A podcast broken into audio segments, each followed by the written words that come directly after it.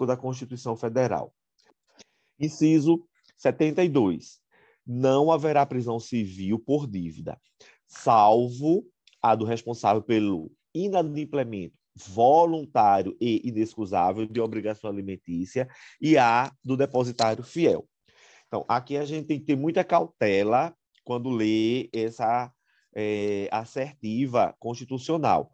Primeiro, a prisão civil por dívida só pode, hoje no Brasil, pelo inadimplemento voluntário e inexcusável de obrigação alimentícia. Muito cuidado, porque não é simplesmente porque o cara deixa de pagar a pensão alimentícia que ele já vai ser preso, né? Tem que ver se ele está deixando. Por quê? Porque quer ou porque a situação não permite que ele pague. Se está desempregado, comunica ao juízo onde está tramitando né, aquela bendita ação onde ficou estipulada a pensão alimentícia, você está desempregado, você não tem condições, e prova, obviamente, né, que você realmente está sem condições de pagar. O juiz não vai mandar lhe prender. Agora, o juiz não tem bola de cristal para saber que o sujeito vinha pagando corriqueiramente a sua pensão e simplesmente, pei, chegou o mês e deixou de pagar dali para frente. Como é que o juiz vai saber que você deixou de pagar porque você não tem condições, que esse inadimplemento está sendo involuntário do depositário infiel, a gente sabe que, nada obstante constar ainda do texto da nossa Constituição de forma expressa, não é mais prevalecente no Brasil, inclusive por decisão do STF, por quê? Porque o Brasil ele é signatário do Pacto de São José da Costa Rica, que proíbe a prisão do devedor por depositário fiel. Na verdade, o pacto admite a prisão de devedor cível apenas no caso de alimentos. E aí diz assim, ó, Convenção Americana dos Direitos Humanos, Pacto São José da Costa Rica, no artigo 7. Ninguém deve ser detido por dívidas. Este princípio não limita mandados de autoridade judiciária competente expedidos em virtude de inadimplemento de obrigação militar, ou alimentar, perdão. E aí vem a súmula vinculante, que eu vi que tu já botou aí, eu também tenho aqui, é lícita a prisão civil de depositário infiel, perdão, é ilícita a prisão civil de depositário infiel, qualquer que seja a modalidade de depósito. Então, aí o que o professor Vitor Cruz ressalta aqui é que a regra geral é que não haverá prisão civil por dívida, que é uma, um comando restringível mediante regulamentação legal. E aí, para a prisão do é, devedor de alimentos, existe previsão legal.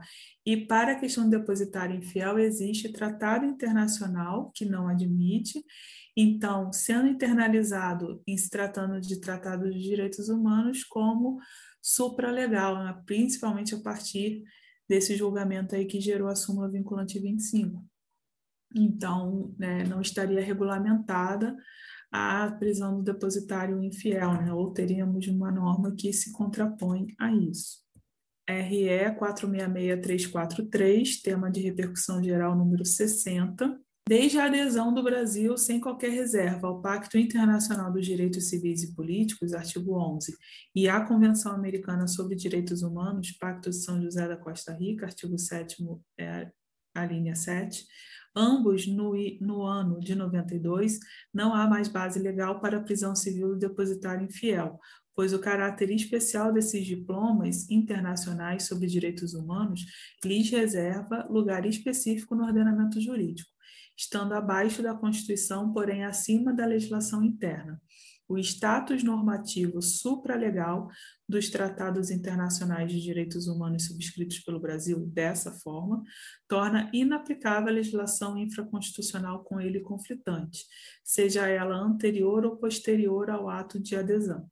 Assim ocorreu com o artigo 1287 do Código Civil de 16 e com o Decreto-Lei 911 de 69, assim como em relação ao artigo 652 do Código Civil, que é a Lei 10.406 de 2002. Que nesse julgado, como esse julgado foi antecedente àquela histórica decisão do STF, no que tange as normas internacionais quando entram no Brasil, você vê que aqui ela ainda diz que esse pacto de São José, embora trate de direito internacional sobre direitos humanos, ele dava o status de norma infraconstitucional.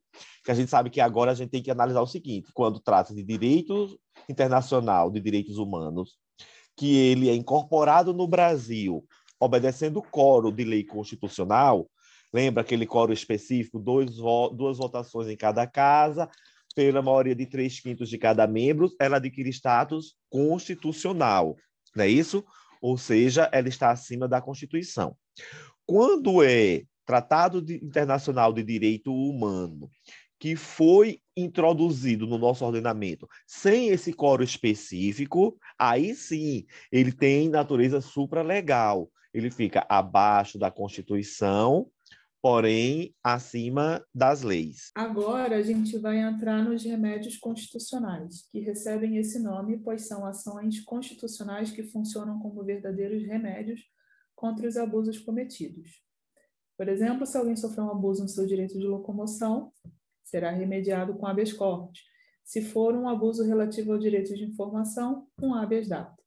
Os principais remédios constitucionais serão vistos agora: habeas corpus, habeas data, mandado de segurança, mandado de injunção e ação popular. Alguns autores ainda incluem nesse grupo outras medidas, como direito de petição e direito de obter certidões, presentes no inciso 34.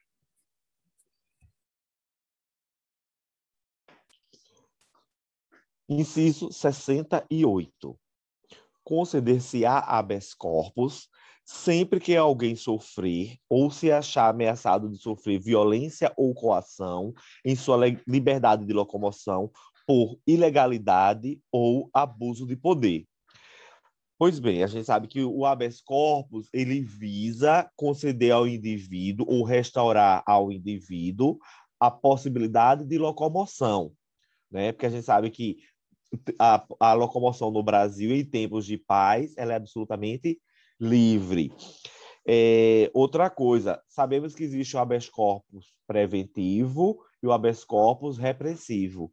O preventivo é exatamente quando você se acha ameaçado em sua liberdade de locomoção, conquanto o repressivo, pelo próprio nome já diz, é quando você já teve tolhida a sua liberdade de locomoção. Então, súmula 695.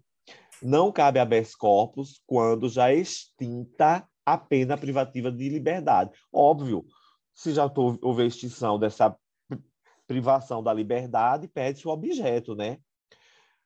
Súmula 694. Não cabe habeas corpus contra a imposição da pena de exclusão de militar ou perda da patente ou de função pública. Não, aí cabe outra coisa, né? Mas habeas corpus não. Se você foi excluído das forças militares, se você perdeu a patente ou foi excluído da, da função pública, obviamente, obedecidos o procedimento legal, com é, contraditório, ampla defesa, não está se tolhendo a sua liberdade de ir e vir.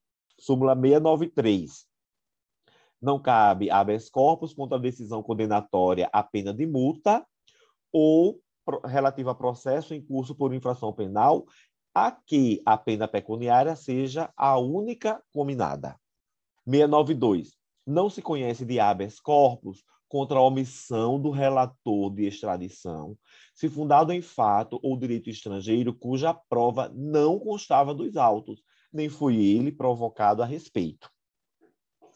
Súmula 691 não compete ao STF conhecer de habeas corpus impetrado contra a decisão de relator que, em habeas corpus requerido ao Tribunal Superior, indefere a liminar. Porque aí você estava entrando com a liminar, perdão, estava entrando com habeas corpus do diferimento de um liminar e um habeas corpus para o Tribunal Superior. E a súmula 395 não se conhece de habeas, do recurso de habeas corpus, cujo objeto seja resolver sobre ônus das custas, por não estar mais em causa a liberdade de locomoção.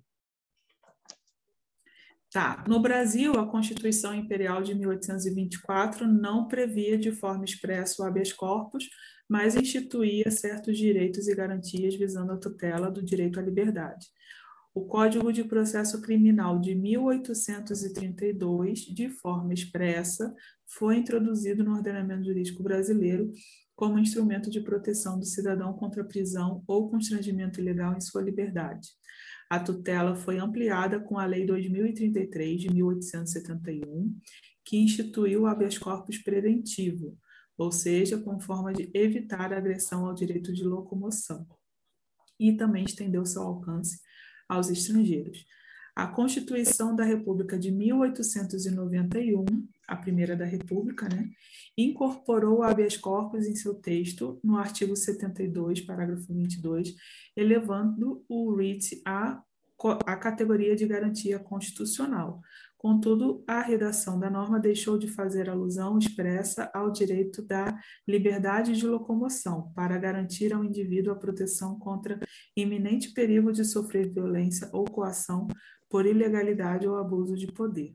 Esse é o artigo do Conjur, do professor Marcos Aurélio Pereira Breiner, Origem, Desenvolvimento, Uso e Abuso do Habeas Corpus, publicado em 2012. Então, Maria, achei interessantíssima essa tua leitura, né, que ela faz realmente uma digressão histórica quanto ao habeas corpus no Brasil, mas o que cai mesmo em questões é que foi a Constituição de 1891, como tu bem dissesse, a primeira que trouxe expressamente a, a previsão de habeas corpus em sede constitucional. Isso a gente tem que saber, viu? 1891, a primeira Constituição da República, né? A primeira Constituição, como é que tu dissesse? É, da República. A primeira depois que foi República. Bom, temos aqui uma jurisprudência publicada em dezembro de 2020, habeas corpus 172136. A jurisprudência da segunda turma do STF consolidou-se no sentido de possibilitar a impetração de habeas corpus coletivo, notadamente nos casos em que se busca tutela jurisdicional coletiva de direitos individuais homogêneos, sendo irrelevante para esse efeito a circunstância de inexistir previsão constitucional a respeito. Isso aqui com certeza vai ser interessante, hein? Habeas corpus coletivo, independente de expressa previsão constitucional. Inciso 69. Conceder-se-á mandado de segurança para proteger direito líquido e certo, não aparado por habeas corpus ou habeas data, quando o responsável pela ilegalidade ou abuso de, de poder for autoridade pública ou agente de pessoa jurídica no exercício de atribuições do poder público. Atualmente, o mandado de segurança, tanto individual quanto coletivo, é regulamentado pela Lei 12016 de 2009. E, embora não esteja expresso na Constituição, também pode ser um mandado de segurança preventivo ou repressivo igual a habeas corpus. O requisito de legalmente constituído e em funcionamento há pelo menos um ano para impetrar mandado de segurança coletivo, segundo o STF, deve ser aplicável apenas às associações, não sendo requisito essencial para impetração por parte dos demais legitimados relacionados. Súmula 632 do STF. É constitucional lei que fixa prazos de decadência para impetração de mandado de segurança, que a gente sabe que são 120 dias. Súmula 630. A entidade de classe tem legitimação para o mandado de segurança, ainda quando a pretensão veiculada interesse apenas a uma parte da respectiva categoria. Súmula 625. A controvérsia sobre matéria de direito não impede concessão de mandado de segurança súmula 512. Não cabe condenação em honorários de advogado na ação de mandado de segurança. Súmula 510. Praticado o ato por autoridade, no exercício de competência delegada, contra ela cabe o mandado de segurança ou a medida judicial. Súmula 430. Pedido de reconsideração na via administrativa não interrompe o prazo para o mandado de segurança. Súmula 271. Concessão de mandado de segurança não produz efeitos patrimoniais em relação a pedido pretérito, os quais devem ser reclamados administrativamente ou pela via judicial própria. Súmula 270. não cabe mandado de segurança para impugnar enquadramento da Lei 3780 de 60, que envolva exame de prova ou de situação funcional complexa. Súmula 269. O mandado de segurança não é substitutivo de ação de cobrança. Súmula 268. Não cabe mandado de segurança contra decisão judicial com trânsito em julgado. Súmula 267. Não cabe mandado de segurança contra ato judicial passível de recurso ou correição súmula 266, não cabe mandado de segurança contra a lei em tese. Súmula 101, um mandado de segurança não substitui a ação popular. É interessante que o mandado de segurança acabou se tornando esse guarda-chuva, né, que as pessoas usam em tudo quanto é situação. Então, a gente acaba tendo várias súmulas sobre várias, vários não cabimentos, né? É, Maria, eu não vi aí a súmula 701, só que eu anotei aqui, não tenho certeza se é do STF ou STJ, que fala que pessoa jurídica pode impetrar mandado de segurança. Olha que interessante. Cabe mandado de segurança para a obtenção de certidão relativa a informações conhecidas da pessoa física né, da, negada por autoridade pública. Direito a obter das repartições públicas informações sobre a minha pessoa ou sobre interesse geral ou coletivo. Ponto. Uma vez denegada informações à minha pessoa, eu tenho direito de entrar com habeas data. Uma vez que eu tenha essas informações, mas eu queira a certidão e essa me foi denegada, aí sim cabe mandado de segurança. E se for negada a mim as informações pertinentes ao interesse geral ou coletivo, também não cabe a data, não é isso? Cabe o quê? Mandado de segurança. Perfeito? Fosse informações relativas à pessoa do impetrante, apenas a ela, caberia a data mas a questão trata de certidão relativa às informações que a pessoa física impetrante queria. Então, como ela já tem informação, não cabe mais habeas data, e sim MS. É, eu tenho aqui também um informativo interessante, bem rapidinho. Ó. O mandado de segurança não é a via adequada para aferir critérios utilizados pelo TCU e que culminaram por condenar solidariamente a empresa impetrante à devolução de valores ao erário, em razão de superfaturamento de preços constatado em aditamentos contratuais por ela celebrados com a administração pública.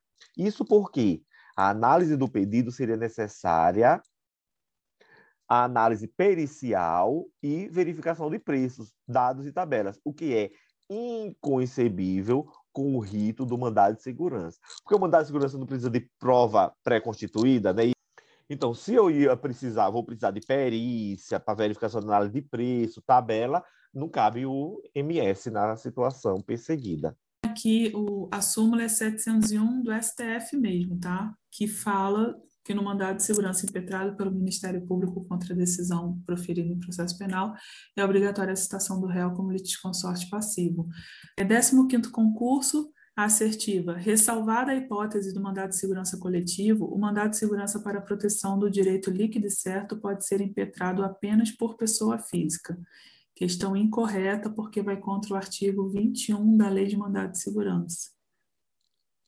15º, cabe mandado de segurança para obtenção de certidão relativa a informações conhecidas de pessoa física, negada por autoridade pública. Correto. 18º, o mandado de segurança coletivo pode ser impetrado por organização sindical contra empregador que se recusa a recolher contribuição sindical compulsória prevista na CLT.